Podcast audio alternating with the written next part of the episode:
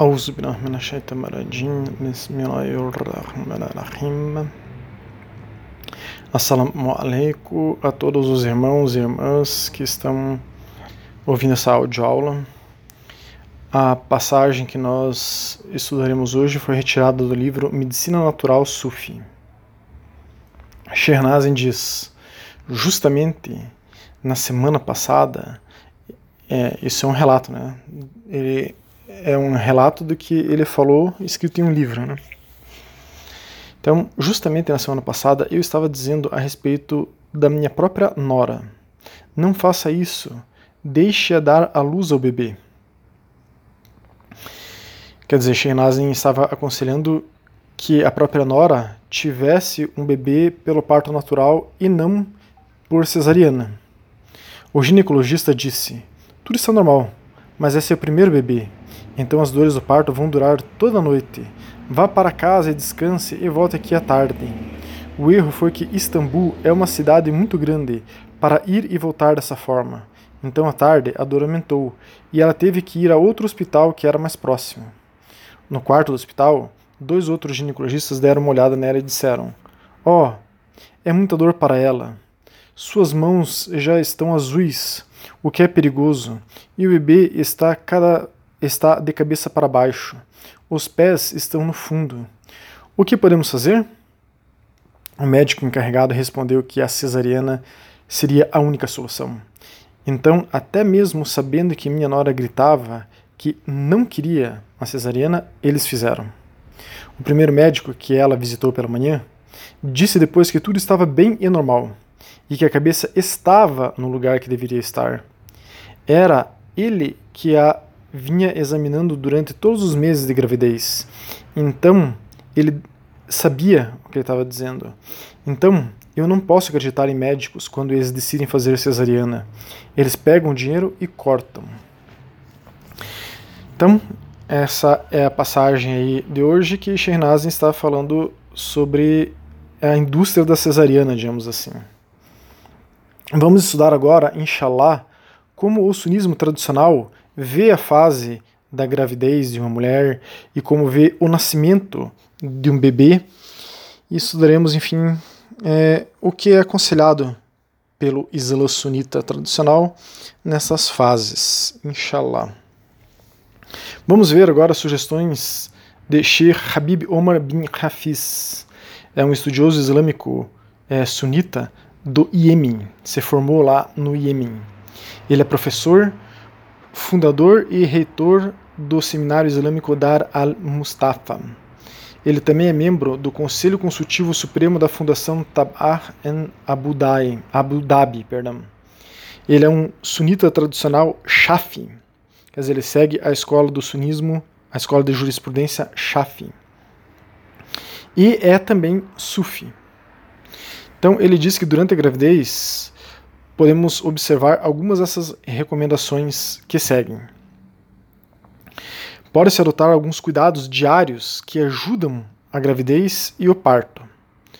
Os cuidados são é, a Sura Inshikak, Sura 84 do Corão, ela pode ser recitada diariamente durante toda a gravidez. A Sura Luqman, Sura 31 do Corão, pode ser recitada diariamente durante o primeiro trimestre, trimestre quando o cérebro, cérebro perdão, e as faculdades mentais do sistema nervoso do bebê estão se desenvolvendo.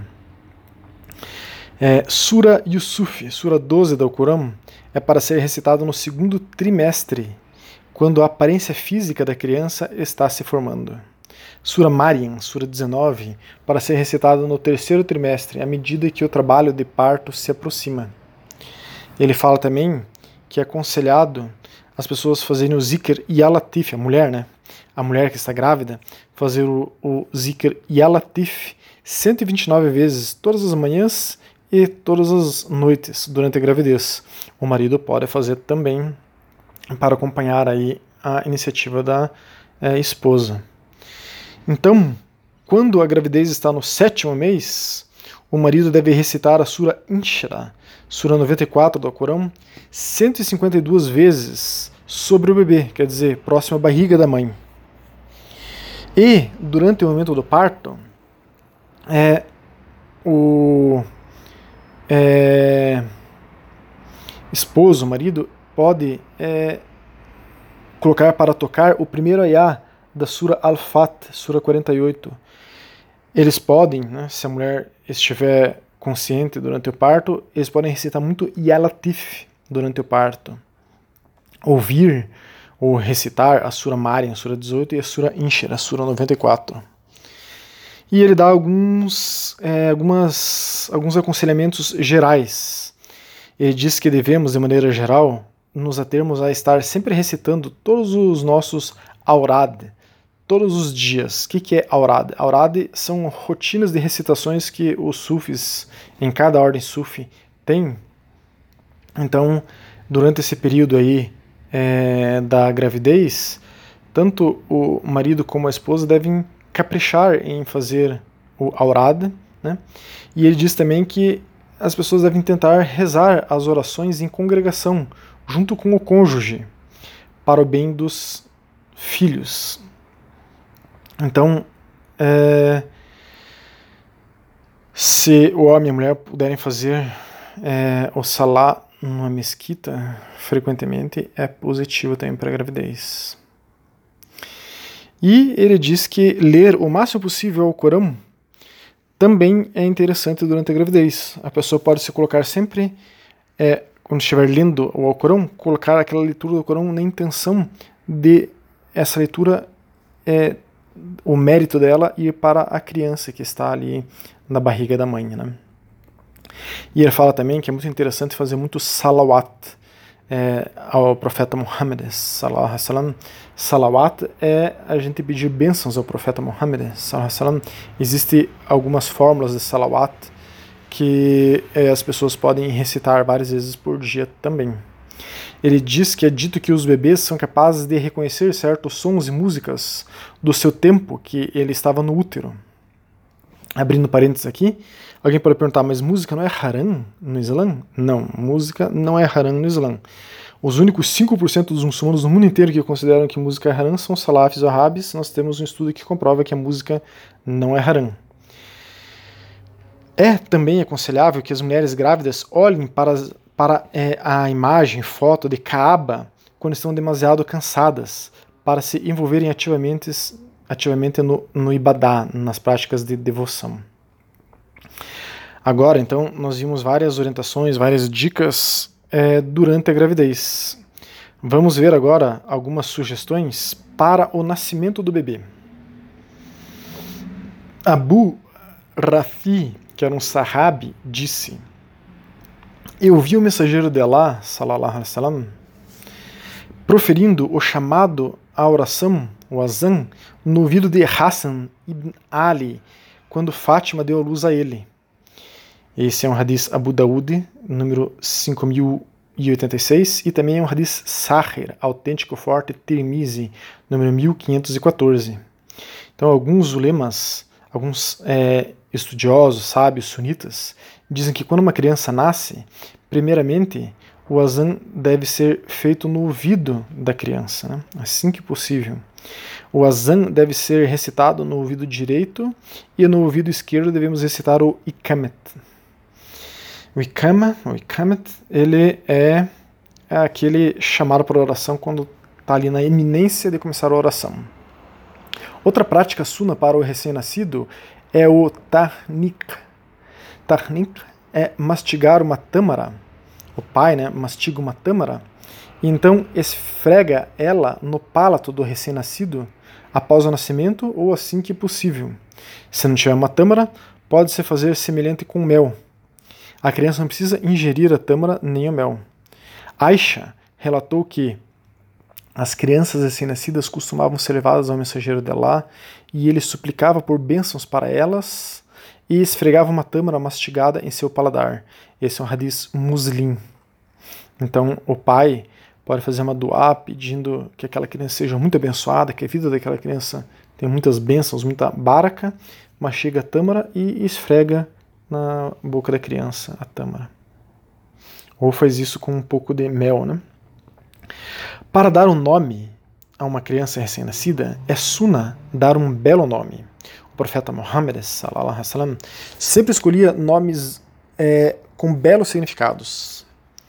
Então, o pai, a mãe também podem dar ao seu filho o nome de um dos companheiros do profeta Muhammad, algum dos Sahaba, por exemplo. No Corão Sagrado, Allah Todo-Poderoso diz sobre dar nome às crianças as seguintes palavras: Deixem os vossos filhos adotivos guardar os seus nomes de família. Isso é mais nobre aos olhos de Allah.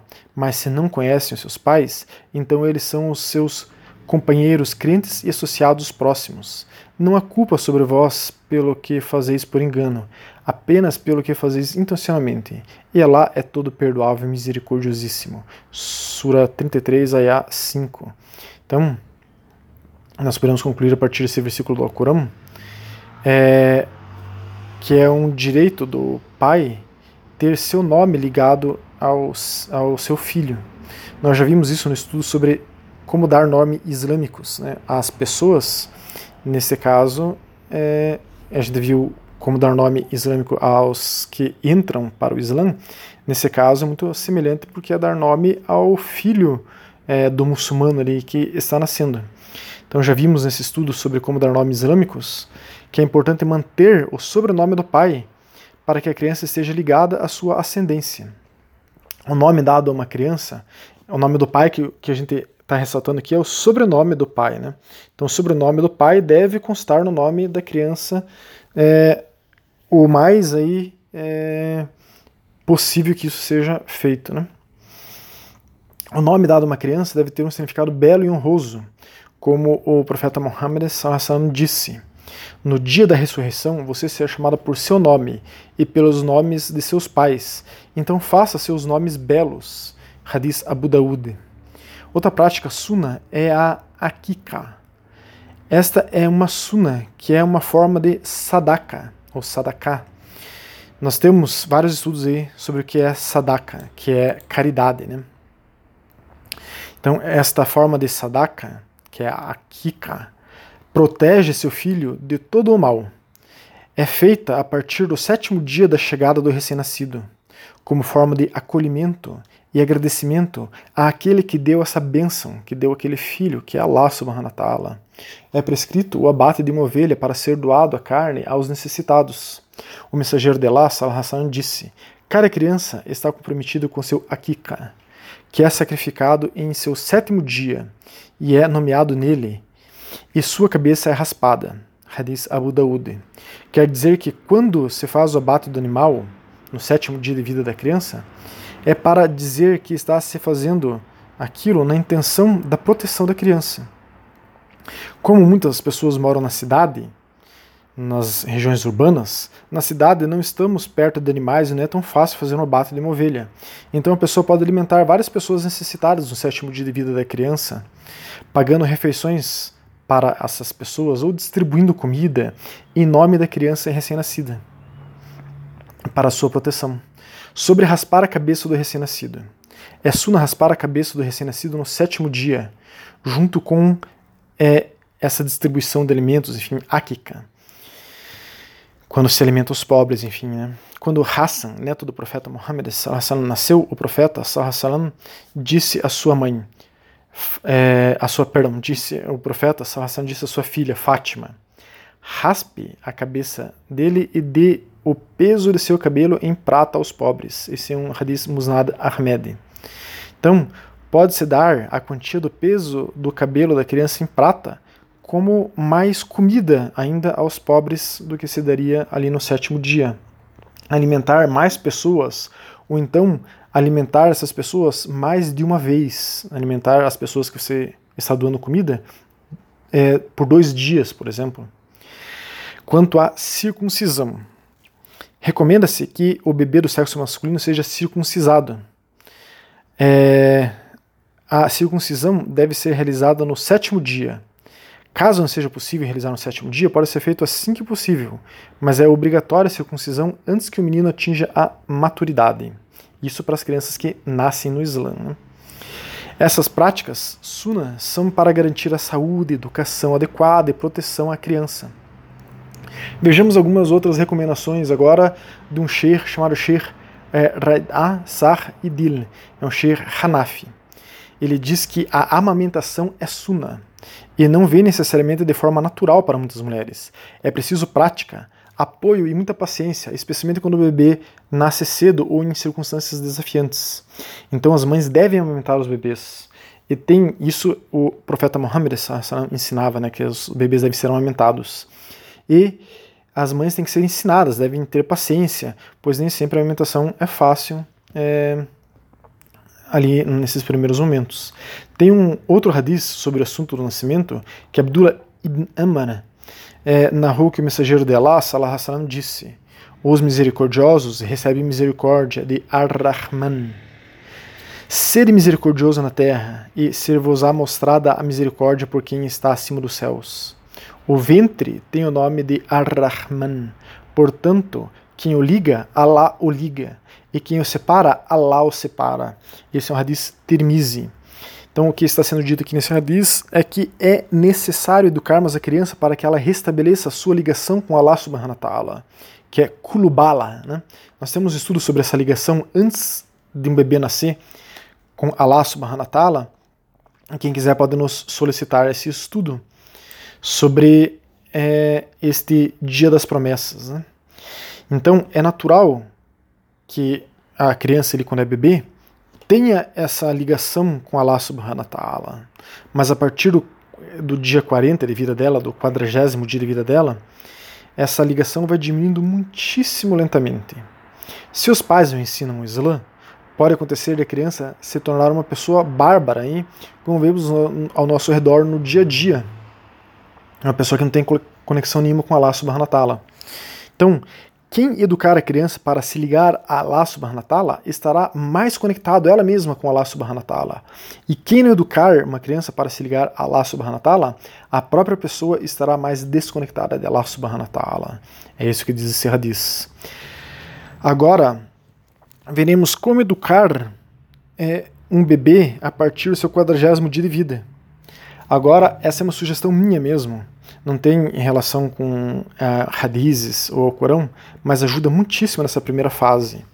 Eu sugiro que a pessoa leia e aplique de maneira mais disciplinada possível o que for encontrado no livro A Encantadoras de Bebês. É, resolve todos os seus problemas. É um livro de Melinda Blau e Tracy Hogg.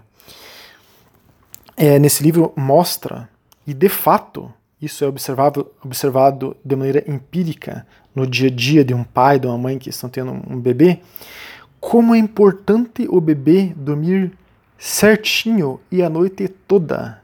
É, é muito possível que isso aconteça. É quase matemático, se a pessoa seguir as orientações desse livro, que o bebê vai dormir a noite toda e não vai incomodar os pais é, à noite. O bebê nessa fase tem que dormir no horário certo, tem que mamar no horário certo. E é, logo nos primeiros dias ele só vai mamar uma vez na madrugada. E logo depois, aí, é, logo nos primeiros meses, é possível não mais amamentar o bebê de madrugada. O bebê dormirá, dormirá a noite toda no seu quarto e não chorará. Inshallah. Alguém pode dizer assim: esse Abdu está delirando. Isso não existe. Isso existe sim porque eu pus em prática e foi assim. Eu segui esse livro e foi exatamente é, como eu estou relatando aqui. Há que se ter muita disciplina nos primeiros meses e até os dois ou três anos de vida. Tem que ter um horário para dormir, um horário para comer, um horário para soneca, um horário para tudo. Se formos disciplinados nisso, a criança se adaptará a tudo isso, como um reloginho. E todas aquelas histórias de como é difícil esses primeiros anos de vida será só história. Isso não acontecerá na vida dos pais. Os pais aproveitarão cada segundo é, dos primeiros anos do seu bebê, do seu filho, sem perder noites de sono. E depois, quando a criança está em idade escolar, Shem Mehmet Nazim, que é indicado como sucessor é, de Molon Shemermet, é, da Ordem Naqshband, ele diz que os pais deveriam educar seus filhos através de homeschooling. Alguém pode falar, nossa, outra viagem do Abdu. Isso não existe, educar uma criança através do homeschooling. Isto existe sim, não é viagem e estou pondo em prática também e sinto como é muitíssimo melhor educar uma criança em homeschooling do que matriculá-la numa escola. Que Allah subhanahu wa ta'ala possa abençoar todas as crianças e que todas as crianças possam se ligar ao Islã para é, terem fortalecido as suas conexões com Allah subhanahu wa ta'ala, inshallah.